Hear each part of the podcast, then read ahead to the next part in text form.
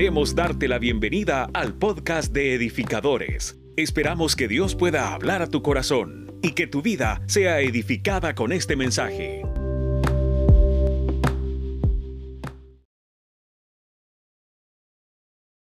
Esta mañana por el privilegio que nos das de haber disfrutado, Señor, este tiempo de adoración, por, por, permitirnos, Dios, traerte tributo de alabanza, Señor. Que tu palabra ahora sea propicia en nosotros, que cobre vida en nosotros, que sea una semilla que germine y nos permita cambios trascendentales en nosotros. En el nombre de Jesús, amén y amén. ¿Cuántos están alegres esta mañana? Bueno, demuéstremelo. ¿Cuántos estamos alegres esta mañana? Bien, ¿quién, ¿quién ya comimos elote loco acá? Levánteme bien la mano los que ya comimos elote loco. ¿Quiénes ya fuimos a las ruedas? Por ahí vimos dos artistas también que estuvieron ahí en... Muy bien, ¿quiénes ya nos subimos al Tagadá? Ahí está, solo dos. aquí hay más que nos hemos subido. Bien, hay que ir a comer churros y hay que comer elotes. Por favor, no deje de hacerlo. Hágalo. Nos queda todavía este día. Y no en la iglesia no está patrocinando nada, pero vaya usted con sus medios. Bien, vamos a hablar acerca de alcance, visión, avance y desarrollo. Qué importante es esto a la luz de la palabra, saber que nosotros tenemos un alcance que cumplir no es lo mismo alcance y avance. Quiero explicar la diferencia entre ambos, porque creo que es básico entenderlo. Usualmente el alcance lo tiene un francotirador y el avance lo tiene un soldado. Explico la diferencia. Usualmente el francotirador gana, más, se prepara más, pero tiene mayor alcance de lo que hace.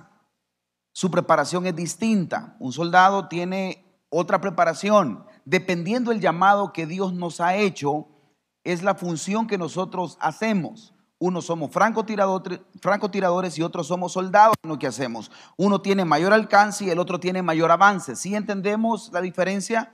Quiere decir entonces que en la obra del Señor no todos nacimos para alcanzar, otros nacimos para avanzar, otros nacimos para tener una visión distinta. Mi visión nunca va a ser igual a la de mi esposa. En alguna parte de la vida coincidimos, pero ella no está obligada a ver lo que yo veo y yo no estoy obligado a ver lo que ella ve. Cada quien tiene un llamado bajo la perspectiva que Dios nos ha encomendado. Alguien dice amén a esto. Podemos vivir en la misma casa, podemos estar acostados con la persona que amamos, nuestra esposa, nuestro cónyuge, pero ellos tienen una misión particular sobre la faz de la tierra. No necesariamente está obligado a hacer lo que a nosotros eh, eh, nos guste. Dios jamás va a hacer robots y nos va a obligar a hacer que seamos clonados para que todos hagamos lo mismo. Todos tenemos una manera de hacer las cosas distinta en base al llamado que Dios nos encomendó. ¿Cuántos creemos eso? Entonces, por favor, no cohiba a sus hijos, no cohiba a su cónyuge, no cohiba su vida misma a que esté obligado a hacer lo que otros quieren que usted haga. Está obligado a cumplir el propósito de Dios sobre esta tierra. Yo pensé que iba a decir un amén.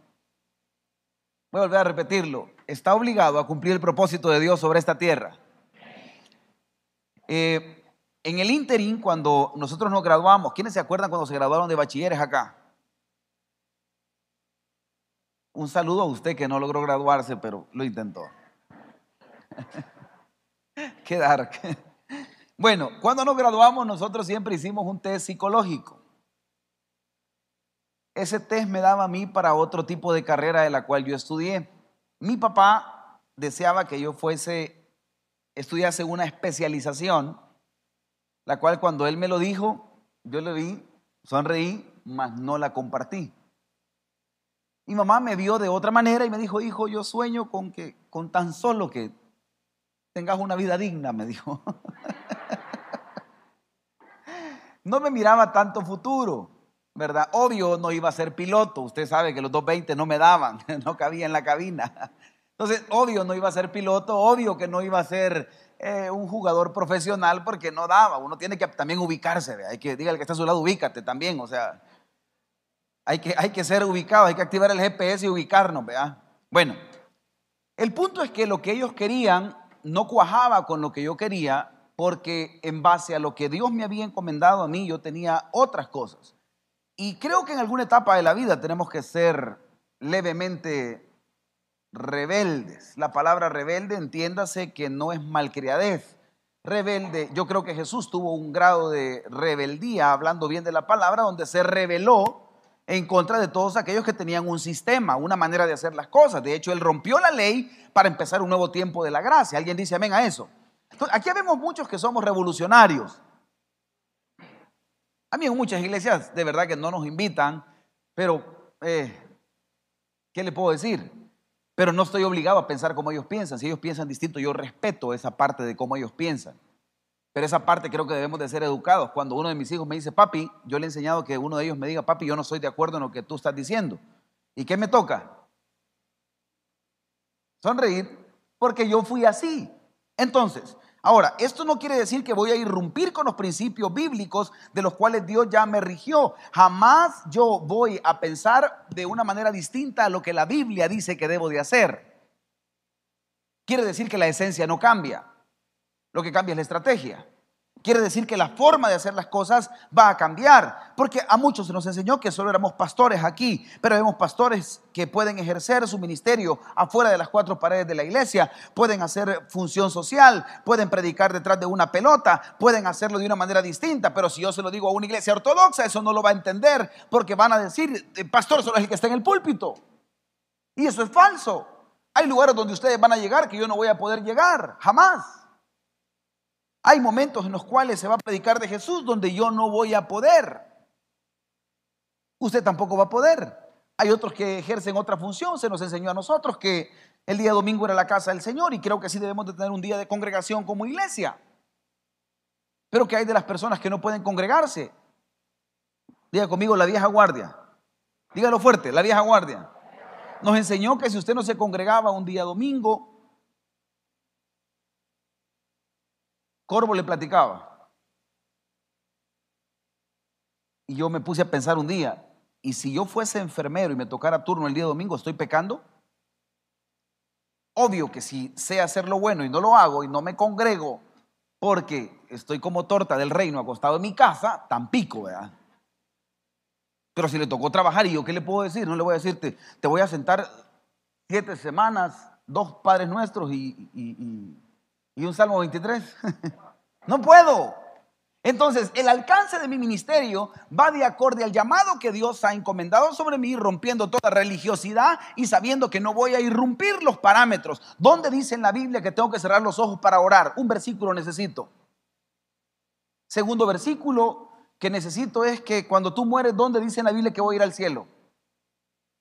No existe. ¿Alguien entiende lo que estoy diciendo? Pastor, ¿usted está hablando en serio? No dice en la Biblia que yo voy a ir al cielo el día que muera. Búsquelo. Son dogmas de fe que nosotros hemos creído. La Biblia nos enseña que la salvación es distinta a lo que nosotros hemos proferido, porque eh, todos decimos, pastor, es que si yo muero, yo voy al cielo. ¿Dónde dice eso? No lo dice la Biblia. La Biblia habla de salvación, la Biblia habla de guardarnos. Obvio que por instinto nosotros creemos que así es, por un dogma de fe pero la Biblia no existe algún versículo que lo mencione. Entonces, cuando hablo de alcance, hablo de la distancia que alcanza una acción o la influencia que puedes obtener. Hay personas que nosotros estamos influenciando para alcanzar. Yo creo que nosotros tenemos en el entorno personas que van a alcanzar de una manera distinta. Yo voy a alcanzar de una manera distinta. Mis hijos van a alcanzar de una manera distinta. Usted va a alcanzar de una manera distinta. ¿Alguien entiende lo que estoy hablando? Entonces, nuestros alcances son dependiendo del llamado que Dios ha hecho. Ahora, quiero ponerle una conjugación. Hay cuatro cosas en la Biblia que tienen un alcance que a veces no logramos dimensionar. Uno, la oración. Dos, la fe. Tres, la palabra. Cuatro, las promesas. Usted lo puede repetir conmigo en la cuenta de tres, por favor. Uno, dos, tres. La oración, la fe, la palabra. Cuatro cosas que tienen un alcance que yo no logro dimensionar. De hecho, el Señor nos enseña de estas cuatro cosas que no tienen límite. No hay un tope. No puedo ponerle, eh, decir hasta aquí llega. Hay gente que ha logrado más cosas con la oración. Hay gente que ha logrado más cosas con la fe. Y esto tiene mucho que ver. Si yo les contara testimonios, no pararíamos. Yo creo que todos ustedes tienen un testimonio que contar de estas cuatro cosas que no hay un límite. Quiero hablar acerca de eso. Uno, ¿a dónde quiere llegar? ¿Qué será más importante? ¿A dónde quiero llegar o a dónde debo llegar? A ver, alguien que me ayude. ¿Qué será más importante? ¿A dónde quiero llegar o a dónde debo llegar? Alguien que me ayude. Marvin, ¿qué es más importante? ¿A dónde quiero? ¿A dónde debo? ¿A dónde debo? Muy bien. Pregunto, ¿Dios anula personalidades? ¿Qué será más importante entonces? Mike, ¿a dónde quiero o a dónde debo? ¿A dónde debo? Vamos a ver quién piensa diferente. Evelyn, ¿a dónde quiero? ¿A dónde debo? ¿A dónde debo? Muy bien. Voy a preguntar a alguien más por aquí, Waldo, ¿a dónde quiero? ¿A dónde debo? ¿A dónde debo? Todos conocemos la teoría. Vamos a ver. Es a donde quiero. Muy bien. Levánteme la mano los que dicen a donde quiero. Y levánteme la mano los que dicen a donde debo. ¿Y los demás? No quieren ni deben. O sea, en buen mexicano, ni madre, güey. Pastor, ¿qué dijo? Lo más importante es qué quiere Dios que yo haga. Porque esto no es que anule tu personalidad, pero si usted me preguntara dónde quiero estar ahorita, seamos sinceros, ¿quiénes quieren estar en la playa ahorita? La verdad, en un rancho de alguien que usted no lo está pagando, por ahí empecemos, que tenga full comida, ¿Sí, amén? Coctelitos, sí. Camarones, ostras, del tamaño de las de Chepialeta, sí, amén. Una buena maca, sí. Y viendo el culto desde aquí.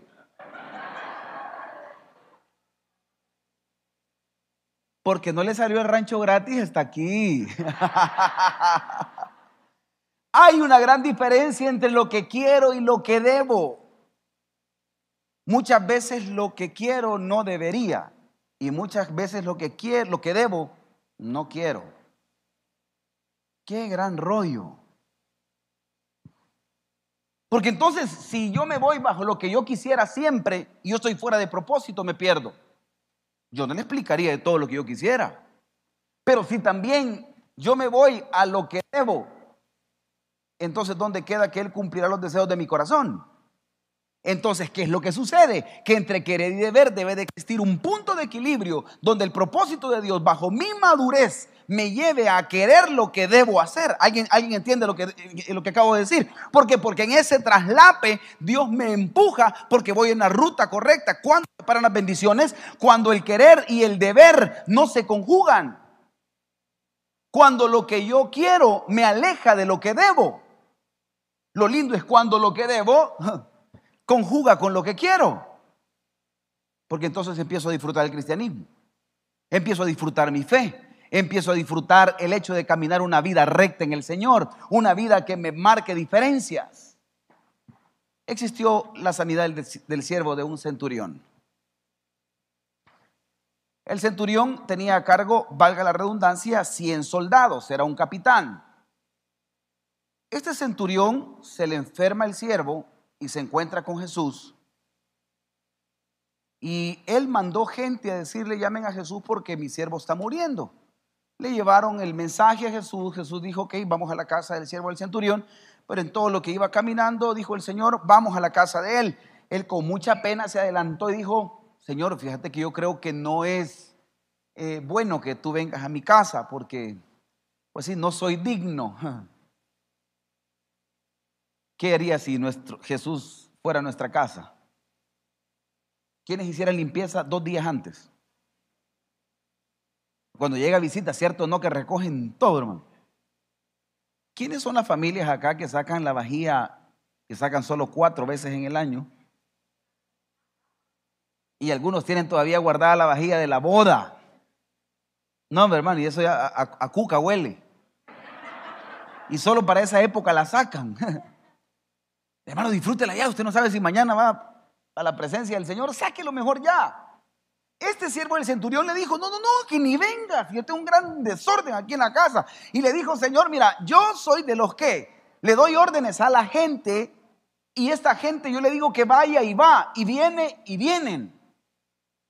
Porque estoy a cargo de esta gente. Tu autoridad es igual. Y me encanta esto. Cuando él le manda ese mensaje y le dice al Señor, no es necesario que tú vayas porque no es digno que tú llegues a mi casa a saber qué relajo tenía en la casa, el Señor responde de la siguiente manera. Le dice él, pero di la palabra y mi siervo será sano.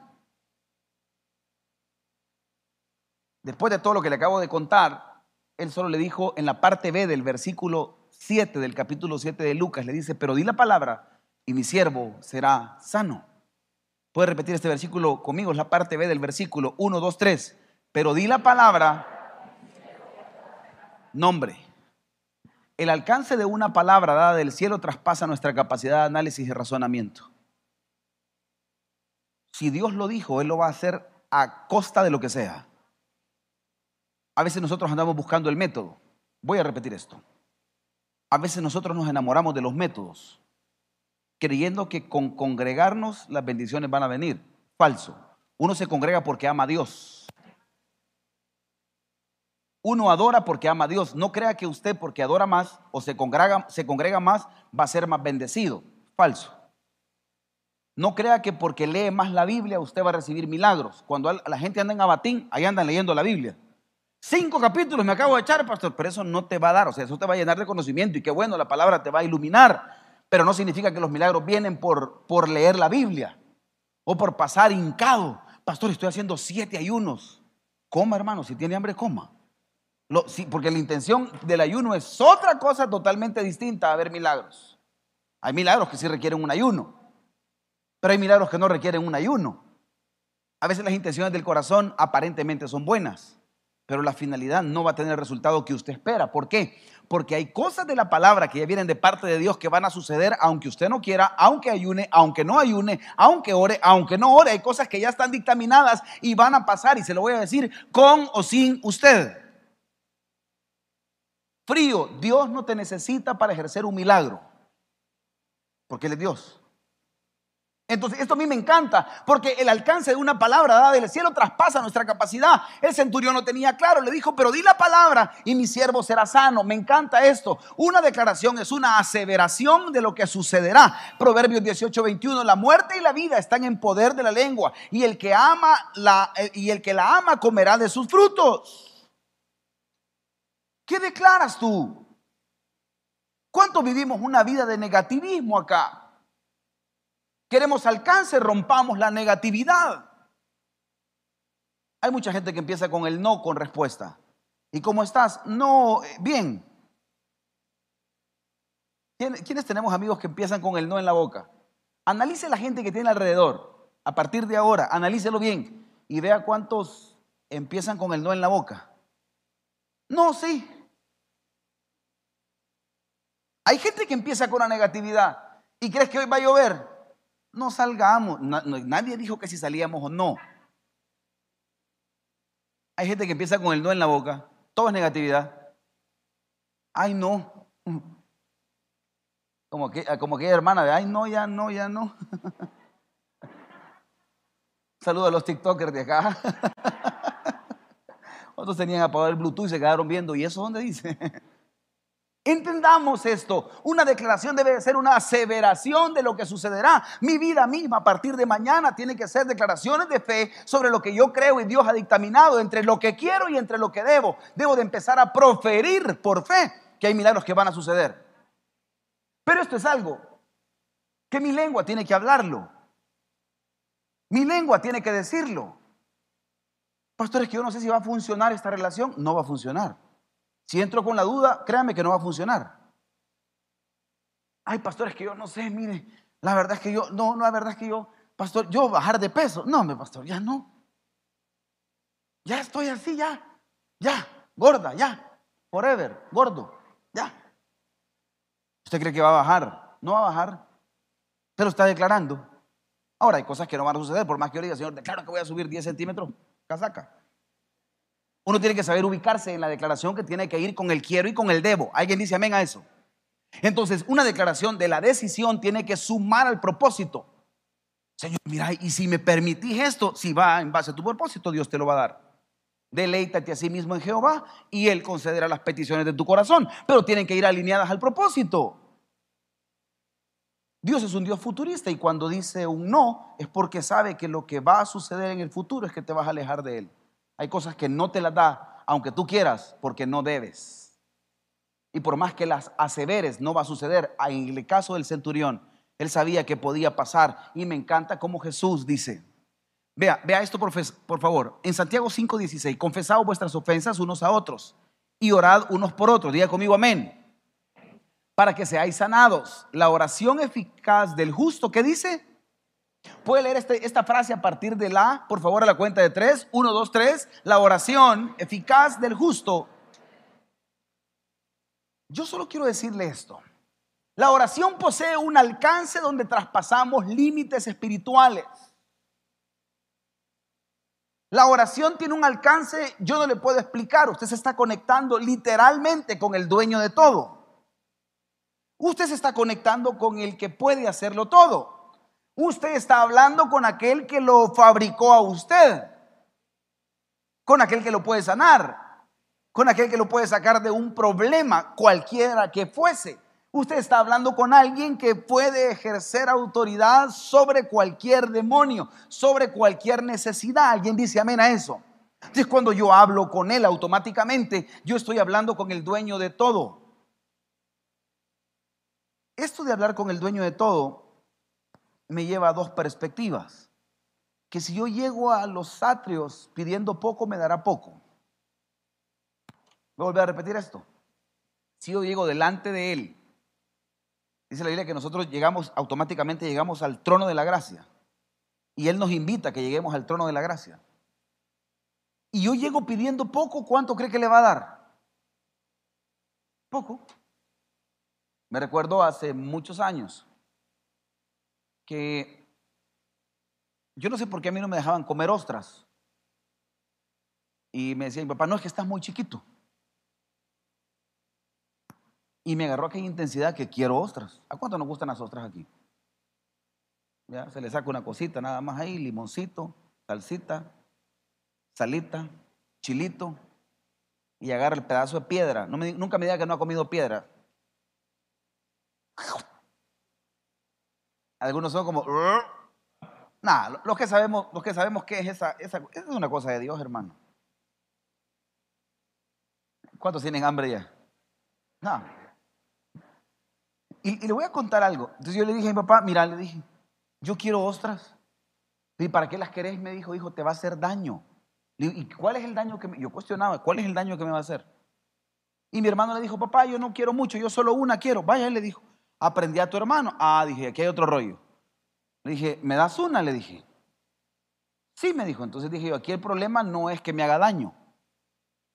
Aquí el problema es que, vea, no alcanza. Entonces vine y me rebusqué, ahorré y la próxima vez que fuimos pedí la docenita. Le dije, papá, mira, voy a pedir ostras. Me dijo, no, hijo, te va a hacer daño. Le dije, no, aquí traigo la medicina. Le dije. bueno, dijo, si tú quieres, ahí cambió toda la escena. ¿Cuántos de nosotros llegamos al trono de la gracia? Señor, mira, por favor, solo te pido. Y llegamos con cositas, pero es que, quítame la gripe, padre, teniendo una gran deuda en el banco aquí. Te va a quitar la gripe. Es que el Señor no ha hecho mi milagro. Sí, pero es que lo que estás pidiendo es poco y tu designio es mayor. ¿A dónde está ubicada tu fe? ¿Cuáles son tus batallas?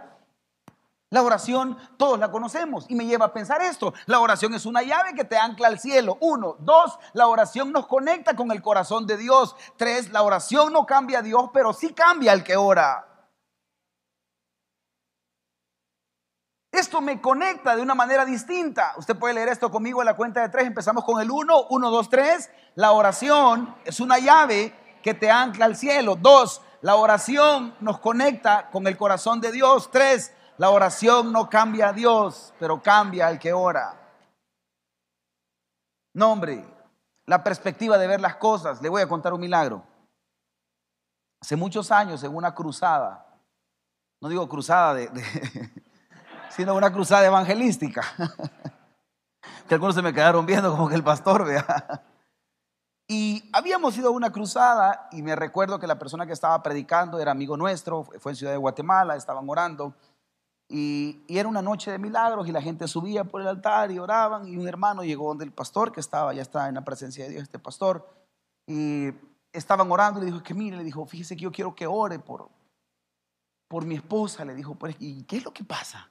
Es que, y le dijo así, me acuerdo que estaba en el altar subiendo a la gente, es que mi esposa es fea, le dijo. Yo quiero que ore por ella, le dijo.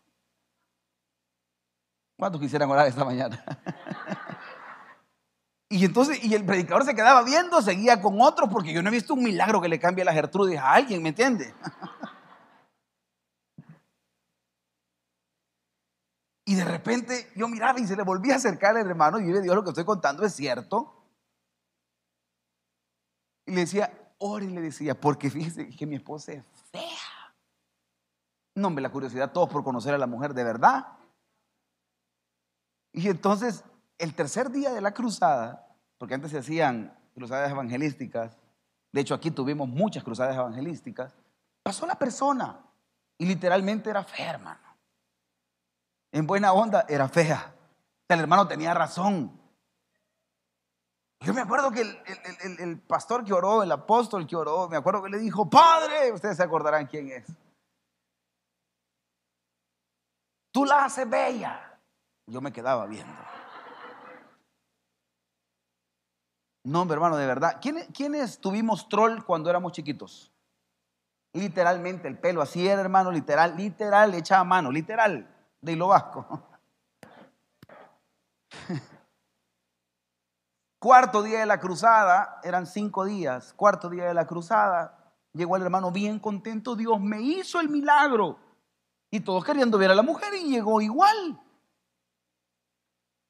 Pastor, mi esposa está bella.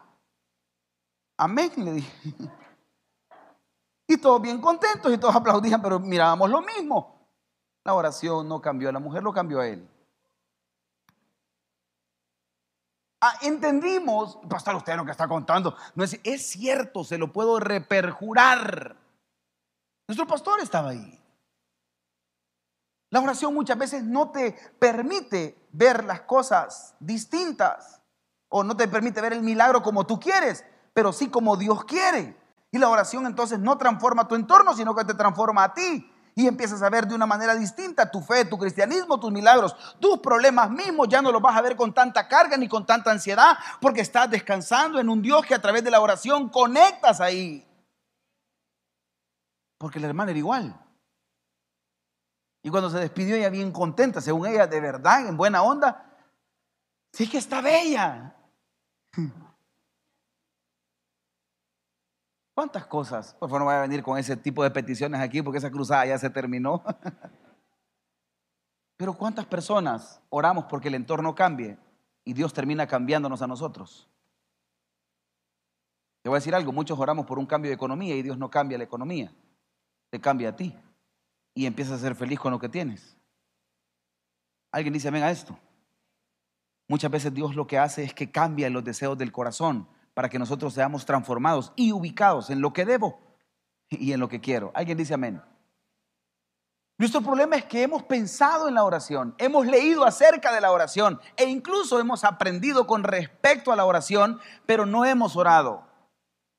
Ahora es tiempo de comprender que la oración es la fuente del poder todos sabemos que la oración cambia. Cuando oraste por última vez, cuando realmente te metiste a la oración, hacemos oraciones marca acme.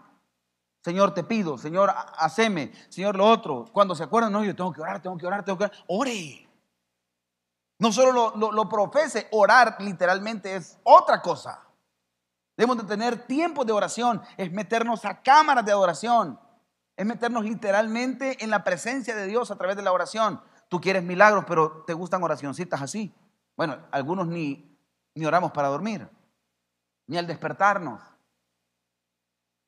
Como decía mi abuela, me regañaba, mi bisabuela y mi abuela, cuando yo me levantaba de un solo, me decía, como que sos y te levantás. Así me decía mi abuela. Diga conmigo la abuela del pastor, diga conmigo la abuela del pastor. Hmm. Hijo, deberías de orar. No, Señor, en nombre de Jesús me va bien este día, Padre. Aparta todo. En nombre de Jesús, amén. Esa es mi oración antes. ¿Cuántos nos acostamos, levantamos medio las manos? Ah, Padre. Y una gran fondeada. Oró, casaca. Mi papá nos enseñó a doblar rodillas. Mi papá nos enseñó que hay gente que, que de verdad se conoce. Mi papá de repente nos mira las rodillas y me dice, eh, tenés mucho vello en la rodilla. Ya no eras como antes. La- las rodillas de esos hombres están lisitas. Pasan hincados. ¿Cuándo fue la última vez que nos hincamos? Pero queremos milagros, pero queremos una vida de fe, pero queremos estar anclados al cielo, pero queremos ver esto. Conocemos la teoría de la oración, pero no practicamos la oración. Conocemos lo que la oración puede hacer, pero no ha hecho nada por nosotros porque nosotros no oramos como debe de ser. Creemos que con oraciones de 30 segundos las cosas van a suceder. Falso. Hay momentos que Dios quiere que así te metas mucho con Él. Hay cosas que Dios las va a mover. Pastor, pero Jesús no oraba tanto. En algunos casos, pero en otros casos tuvo 40 días y 40 noches. En algunos casos solo dio la orden, pero claro, venía de ayunar 40 días y 40 noches. Y usted con un día ya está, ay, pastor, mire, en noviembre tenemos nuestro día de ayuno y oración. Ese día de y oración en noviembre es matado de la risa. Porque la gente tipo 11 de la mañana, allá regresan tipo 2 bien frescos, vea. Y todos como, hermano, ¿y todo bien? Bien, gracias a Dios, mire. Aquí, mire, luchando en el Evangelio. Un día al año hay una esta iglesia. El primero de, el primer, por los que no saben, el primero de enero, nosotros a las 9 de la mañana nos congregamos a dar primicias a la oración acá. Y venimos a orar, venimos a adorar, tenemos un tiempo de comunión con Dios. Los primeros cinco días del año venimos a consagrarlos a Él. Y a algunos nos cuesta levantarnos. Mano, eh, de verdad que venimos a consagrar todo lo que va a pasar en el año. Y hay gente que no viene. ¿Alguien dice amén? Hay gente que se mete ayuno. Pastores, que fíjense que tengo gastritis. Sí, pero cuando ahí no decís que tenés gastritis. Aleluya. Cuando come chetos, ¿cuánto le gustan los chetos o los churros con coca aquí? Ahí no dice que tiene gastritis. El colon, hermano. Eso se ha puesto de moda. Ay, pastor, que tengo aquí una cosa aquí, mire. Este rollo de la oración, conocemos la teoría de la oración, entendemos esto, existen batallas que solo orando las resolverás. Usted no me entendió lo que acabo de decir, existen batallas que solo orando las resolverás. Existen batallas que solo clamando a Dios las vas a resolver. Y me encanta esto, nuestras oraciones pueden ser de desesperación o peticiones débiles por el desgaste espiritual, pero dado que el poder de la oración está en quien las escucha y no en quien la dice, nuestras oraciones marcan la diferencia. No depende quién ore, depende quién escucha. Entonces se marca una diferencia. La oración del justo puede mucho, pero tocan el corazón de Dios. Y al tocar el corazón de Dios, cosas distintas pasan. Él puede. Diga conmigo, Él puede. Dígalo más fuerte, Él puede. Tengo que acudir a Él. Me encanta esto. Quiero entender algo. En el ámbito espiritual vemos lo que creemos y porque creemos recibimos. ¿Usted lo puede decir conmigo a la cuenta de tres? Uno, dos, tres. En el ámbito espiritual vemos lo que creemos y porque creemos, yo empiezo a ver lo que creo. ¿Alguien entiende? Esto no aplica para relaciones de noviazgo. Por favor, ubication. Pastor, yo, a, esa siervita aquí la veo ya ubicado. No tiene nada que ver porque algunos que creen que es Jericó. Ya le di siete vueltas, pastor, y un brinquito. No le va a pasar nada. Si no va alineado al propósito, por más que ore. Si usted empieza a ver lo sobrenatural, va a recibir lo sobrenatural. ¿Qué rollo es cuando nosotros hay uno siempre más espiritual que otro en la casa? ¿Sí, ¿Sí están de acuerdo en eso? Y hay uno que mira más en fe y otro que mira más en realidad. Y el de realidad ahí anda matando la fe, ubicándolo. Ubicate. Trabajá, mira. Que en fe, que en fe, que el Señor te vaya a dar la refri. Trabaja. Nunca olvido. Hubo una etapa de mi vida que, pero ni cinco bolitas andaba en la bolsa. Trabajaba aquí en iglesia, yo le he contado como testimonio. Trabajaba en iglesia y no me daban salario. Limpiábamos los canales de la iglesia, empezábamos a hacer novios con Lupita, me venían a dejar el almuerzo. A mi suegrita me venía a dejar el almuerzo. Cada vez que me trae el almuerzo es suegrita. Cuando no me da comer es doña Yani. Alguien dice amén.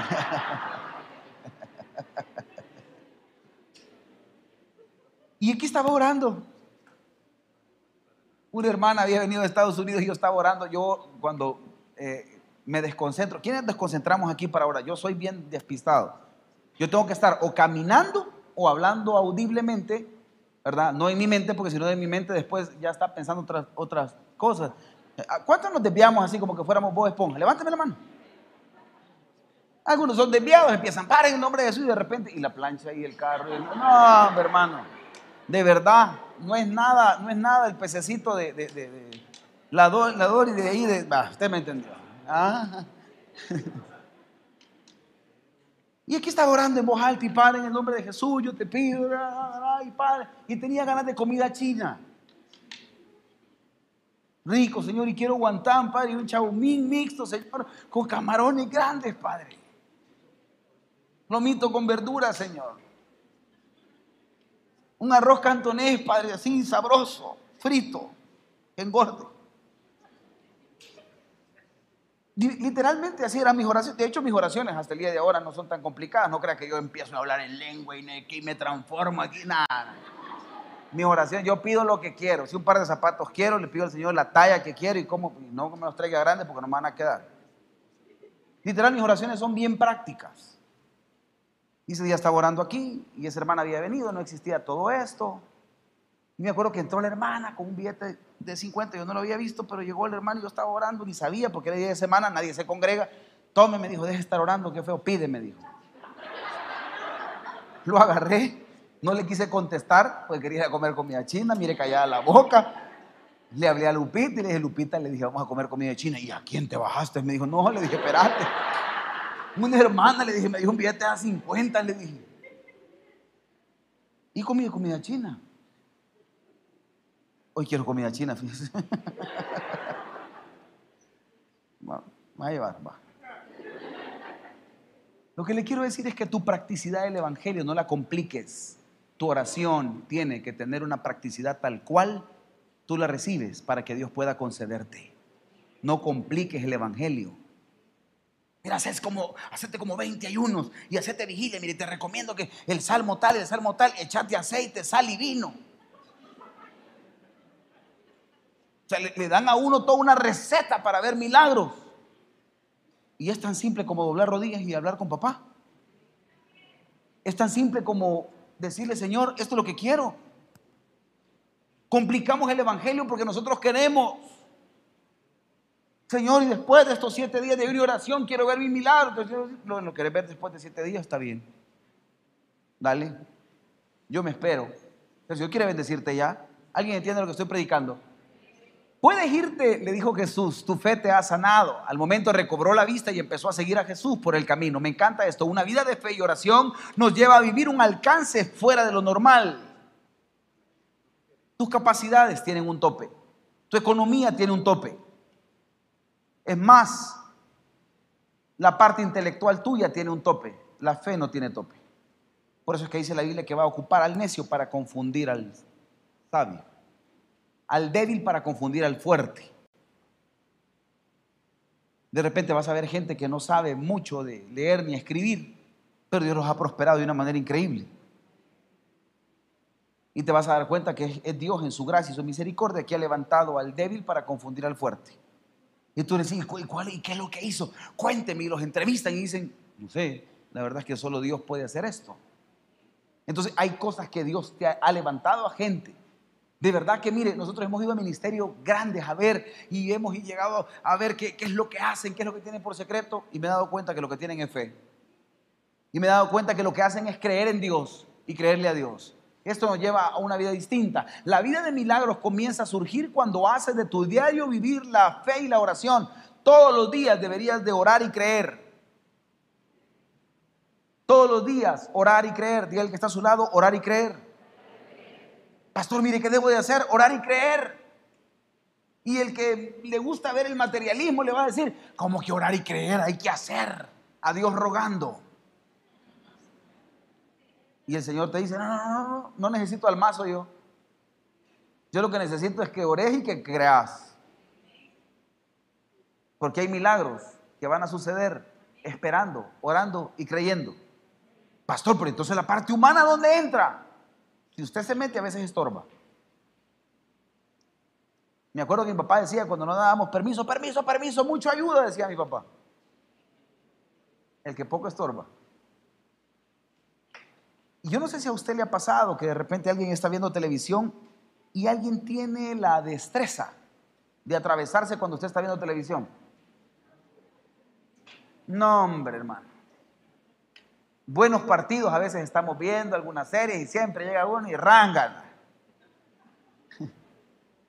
Y empieza a quitarte. ¿Sí, cierto o no? ¿Quiénes somos pleititos aquí cuando nos quitan la mirada bien como debe ser? Quítate, echad ahí. Los que son de pueblo así dicen, no me hagan decir que. No, los que son de pueblo, echate de ahí. Echa de ahí. La carne de burro, eh, empieza un montón de cosas que usted puede decir. Que, no, hombre, ¿qué le puedo decir? Y, hay gente que le vale, ah, espérense. Y eso molesta muchísimo.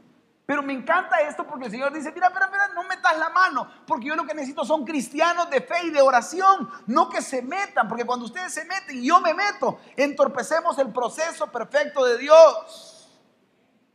Consejeros, los que aconsejamos acá, enseñan a la gente a vivir en fe y en oración, si no va a tener a, esa gente todo el tiempo dependiendo de usted. Y Dios no quiere gente parásito dependiendo de otros. Dios quiere que le enseñemos a la gente fe y oración, porque usted un día va a morir y esa gente necesita seguir a Jesús. Y si le enseñamos fe y oración, van a madurar, si no, van a ser parásitos espirituales.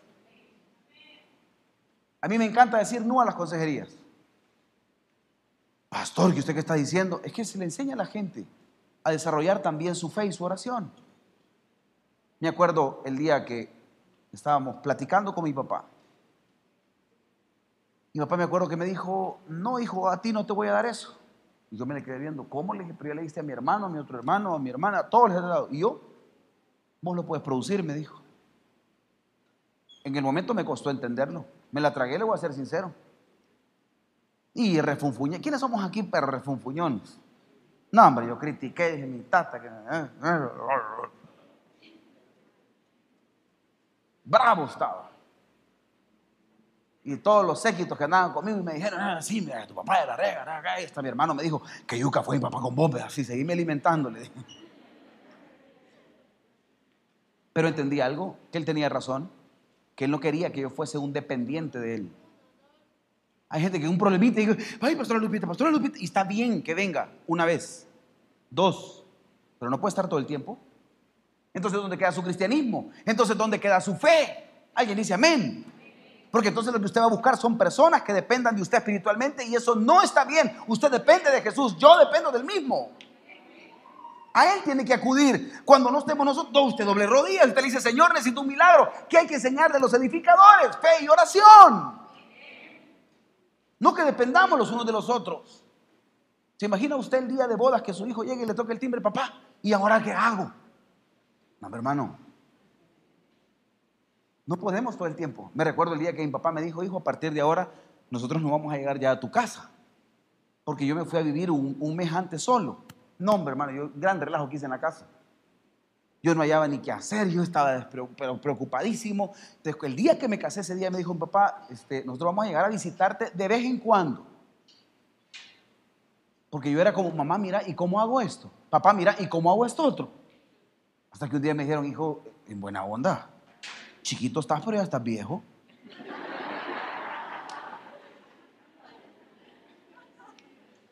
Y ese, ese, ese desmembramiento ese rompimiento trae crecimiento y desarrollo. Duele, pero trae crecimiento y desarrollo. El que se casa, casa quiere.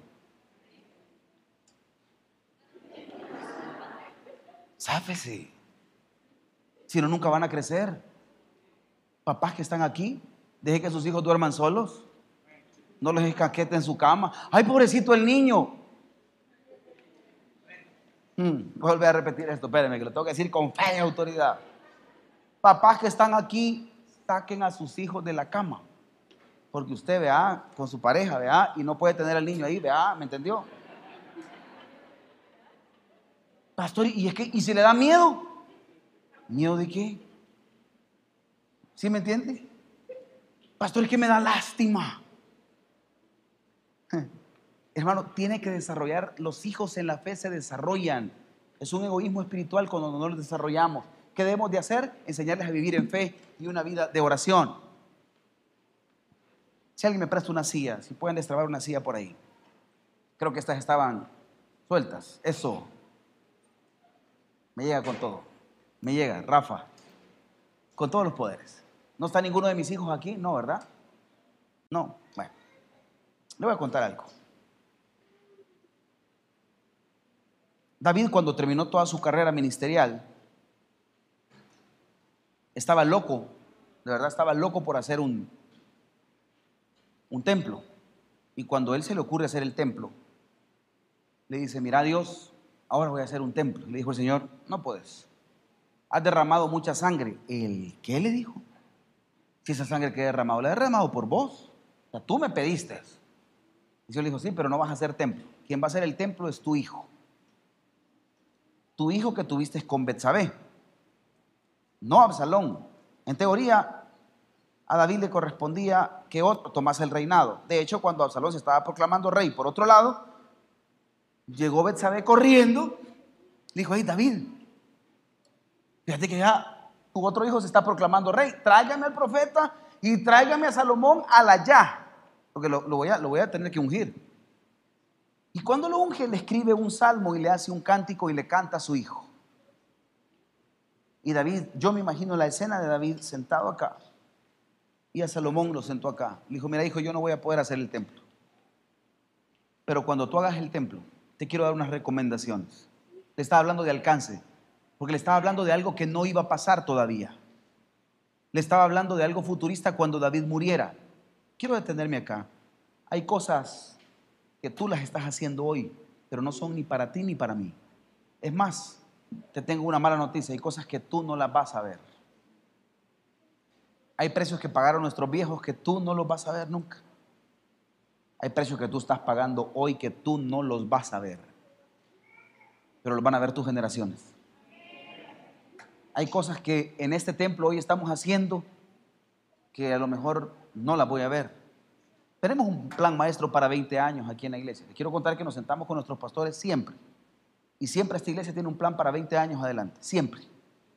Siempre todo está plasmado ya. Dentro de 20 años ya sabemos lo que va a suceder acá. Y no porque nosotros como humanamente lo hemos hecho, nos hemos metido a orar y Dios ya tiene un plan y una visión de esta iglesia.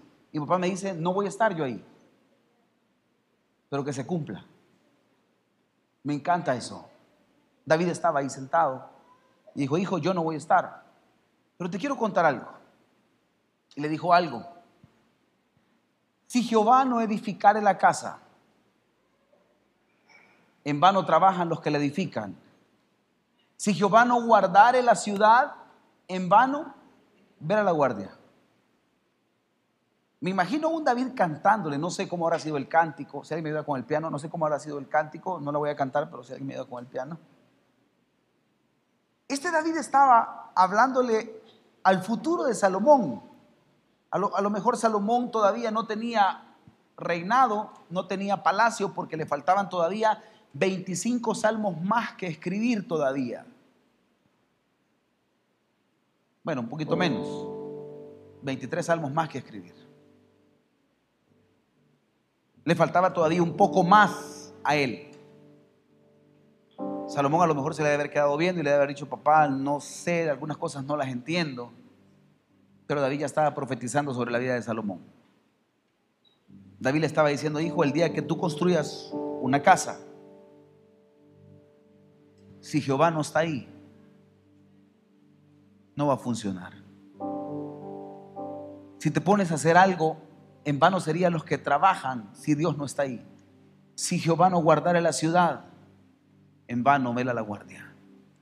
Ya lo estaba posicionando como rey, le estaba hablando de ciudad a él. Le estaba diciendo, hijo, tú vas para algo grande. El papá lo estaba potencializando. El papá le estaba diciendo hacia dónde tenía que llegar. El papá lo estaba empujando en fe. Porque David ya sabía que no lo iba a lograr. Quiero decirte algo. Hay cosas que tú no las vas a ver y tú no las vas a lograr. Tus hijos sí. Pastor, pero yo ni embarazada estoy. Tus hijos lo van a ver. Pastor, pero yo cómo sé cuántos hijos voy a tener. Bueno, aquí hay mamás que son de tres, de dos, de uno, de cuatro. A lo mejor hay uno de cinco por aquí. Y tus cinco hijos, tus cuatro hijos, tus tres hijos, tus dos hijos, tu hijo, o los que no van a tener hijos porque Dios así lo decidió, van a trascender sobre otros.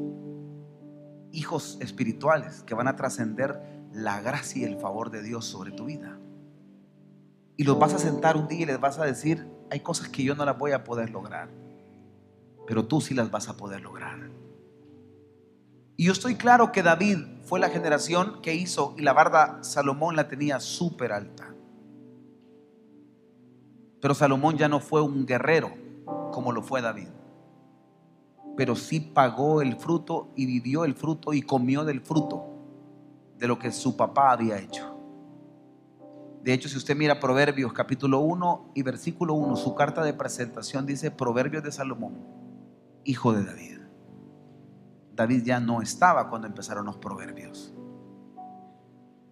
Y su sello de marca fue, soy el hijo de David. De hecho, en el templo que él construyó, hizo un cuarto específicamente solo para los instrumentos de su papá. Y él dio la orden que esos instrumentos nadie los tocara. Para perpetua memoria, esos instrumentos estaban guardados dentro del templo que él construyó porque David ya no estaba. Era una señal de pacto y de respeto y de honra. Y le estaba diciendo, hijo, el día que edifiques esa casa, tú a lo mejor todavía no la miras. Y tú no sabes ni te imaginas de lo que estamos hablando, pero ese día yo solo te pido algo, que Jehová esté ahí. A lo mejor Salomón se le había quedado viendo como, ¿y papá de cuál fumó?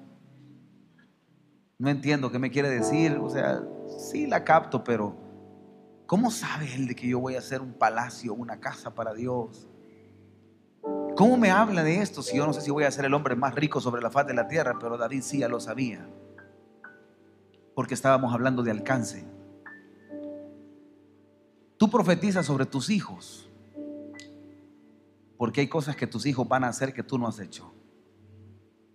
Hay cosas que tus hijos van a alcanzar que tú no has alcanzado. Hay gente a tu alrededor que tú vas a levantar ese potencial. Y David literalmente le estaba diciendo, si Jehová no está ahí, verso 2, es inútil que te esfuerces tanto, desde temprano en la mañana hasta tarde en la noche, y te preocupes por conseguir alimento, porque Dios da descanso a sus amados. Me encanta esto. Te lo resumo lo que le estaba diciendo aquí. Salomón no será por tus fuerzas. En vano está que trabaje 12, 14, 20 horas que dobles turnos. No se trata de esfuerzo, se trata de mi gracia. ¿Qué le doy yo? Descanso a mis amados. ¿Sabes qué, qué te dice Dios? El mundo te dice el que se esfuerza alcanza. Dios te dice el que cree alcanza. Si tú lees este versículo, lo que Dios está diciendo es, quiero que trabajes menos y ganes más. ¿Cuántos dicen amén a eso? Porque eso es ser estratégico. Trabaja menos. Descansa. Qué rico es descansar. ¿Quiénes hemos descansado estas vacaciones? Trabaja menos, descansa más y gana más. Él da descanso a esto. Esto me encanta. Dijo, en vano está que te esfuerces tanto. Mire, yo no sé cuántos, cuántos afanados habemos aquí, yo me incluyo. Que trabajamos, trabajamos, trabajamos por querer alcanzar algo. Y Dios te dice, no se trata de meterle a lo que hacemos se trata de creer en el que nos ha llamado. Porque la bendición viene por creer. Sentado puedes estar. Conozco a alguien que está en su apogeo de prosperidad. Y él no se mete en el negocio. Pasa en una iglesia orando. Y un día le pregunté, mire, y le digo, ¿y usted cuándo va a llegar a la oficina? Dijo, yo no necesito llegar a la oficina. Ya tengo quien la administra. Yo solo soy empleado de él. Pero muchos de los que estamos aquí nos afanamos cuando falta el dinero. ¿Quiénes nos preocupamos pero a morir aquí? No, ahogados ahí. Señor, ¿qué va a pasar? Y si no tengo, y el Señor dice, espera, ven, Te quiero decir algo, Salomón, y que te quede claro. En vano está que te levantes tan de madrugada y te acuestes súper noche si el Señor no quiere eso, el Señor lo que da es descanso a sus amados. Él te va a hacer descansar. Las cosas vendrán porque Él es Dios, no porque tú te esfuerces. No es por tus fuerzas, no es por lo que tú hagas, la mía extra. Y qué bueno si lo haces, pero no es por eso que tú vas a ser bendecido. Por eso vas a tener buen nombre, pero no vas a ser bendecido. Vas a ser bendecido porque eres el Hijo de Dios. Vas a ser bendecido porque Él lo ha prometido sobre tu vida. Oíme bien, vas a ser bendecido porque Él lo ha dicho, que tú vas a ser prosperado y bendecido. No porque tú te esfuerces, no es por tus fuerzas, es por lo que Dios ha dictado sobre tu vida, sobre tu casa, sobre tu familia, sobre tus hijos. Alguien dice amén a eso. Sino fíjate cómo Dios te ha abierto puertas que tú dijiste, yo ni sé ni cómo llegué aquí, por gracia. Date cuenta que si tu vida ha sido por gracia, seguirá siendo por gracia. Tus milagros y el alcance que has tenido ha sido por gracia. Has podido comprar sin dinero. Vuelvo a repetir esto, has podido comprar sin dinero. Has podido disfrutar no siendo rico. Lo has tenido. Has disfrutado, no te ha hecho falta nada. Dios sigue estando ahí. Salomón creo que no lo entendía. Y el cipote todavía no tenía hijos. Pero le habló de sus hijos. Y le dijo a Salomón, herencia de Jehová son los hijos. Cosa de estima, el fruto del vientre. Yo creo que este estaba asustado. Más si tenía novia. ¿Será que está embarazada? Él estaba hablando para años adelante. Él estaba hablando para 20, para 30 años adelante. Este a lo mejor se le debe haber quedado viendo, ¿qué le pasa a mi papá? Pero David lo que le estaba diciendo es, mira, en serio Salomón, no vas a, yo de verdad que no vas a entender lo que Dios va a hacer contigo. Lastimosamente yo no lo voy a ver. Lastimosamente esta bendición la hubiese querido tener, pero no la tengo. Y estoy tan orgulloso que sea tuya. Los hijos que tú tengas son la herencia que el Señor te está dando. No menosprecies sus hijos. No menosprecies los hijos que ha tenido fuera del matrimonio. Voy a volver a repetir esto con todo mi corazón. No desprecie los hijos que están fuera del matrimonio. Vaya a sacarlos. David era un hijo fuera del matrimonio. David lo fue. La Biblia dice, concebido fui, dice David en uno de sus salmos. Y me encanta esto. Se cree, porque él dice, concebido fui bajo pecado. Se cree que David no era del linaje, pero Dios así lo estimó. Y me, me da otro bombazo en la cabeza cuando Salomón también fue un hijo fuera del matrimonio. Y el Señor no se olvidó del pacto de él. Lo preservó y lo cuidó. Cosa de estima el fruto del vientre. Los hijos que le nacen a un hombre joven son como flechas en manos de un guerrero. Le estaba hablando de alcance. Le estaba diciendo, esas flechas van a volar tan alto y van a tener un alcance tan grande que tú no te imaginas. Salomón no dimensionaba este cántico. Salomón no se imaginaba de lo que Dios le estaba hablando. Pero él fue el hombre más rico sobre la faz de la tierra, el más sabio sobre la faz de la tierra. Pero hubo alguien que pagó un precio y fue David. Esto me lleva a pensar lo siguiente. David le canta a Salomón su hijo porque desarrolló su alcance. ¿A quién estás desarrollando tú? ¿A quién estás formando tú? ¿Qué estás haciendo con la generación que viene delante de ti, detrás de ti? ¿Honras a los viejos que han pagado un precio que tú no lo has pagado? Yo miraba las fotos un día de esos de mis papás. Y todo lo que ellos han hecho por, este, por esta casa, yo no le puedo explicar. Literalmente yo los he visto quitarse el, el bocado de su comida, de su casa, por dársela a otros. Literalmente yo los he visto salir sin nada de dinero y no decir nada porque le han sembrado a otros, le han dado a otros. Precios altos. Edificadores va para cosas grandes. Usted y yo vamos para cosas grandes.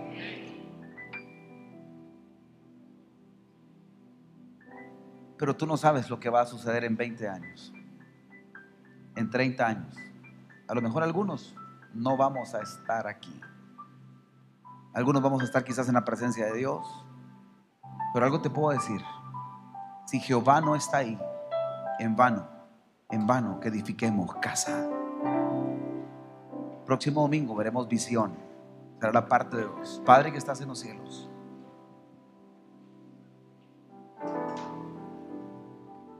Te amamos y te bendecimos. Señor, el alcance que tú quieres para nosotros, para nuestras generaciones, para nuestros hijos. Que sean alcance de perfección. Que sea alcance con propósito. Ponte en pie donde estás y levanta tus manos. Subimos todos los ministros, por favor.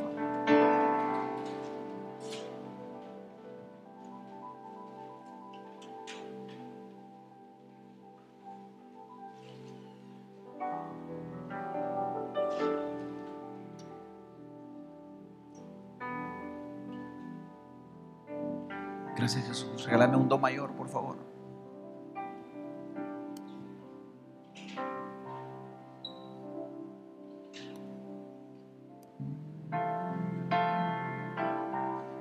Tú eres santo Dios.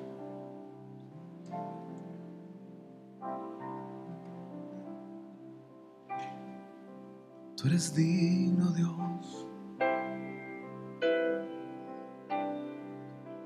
Hay tantas promesas para nosotros.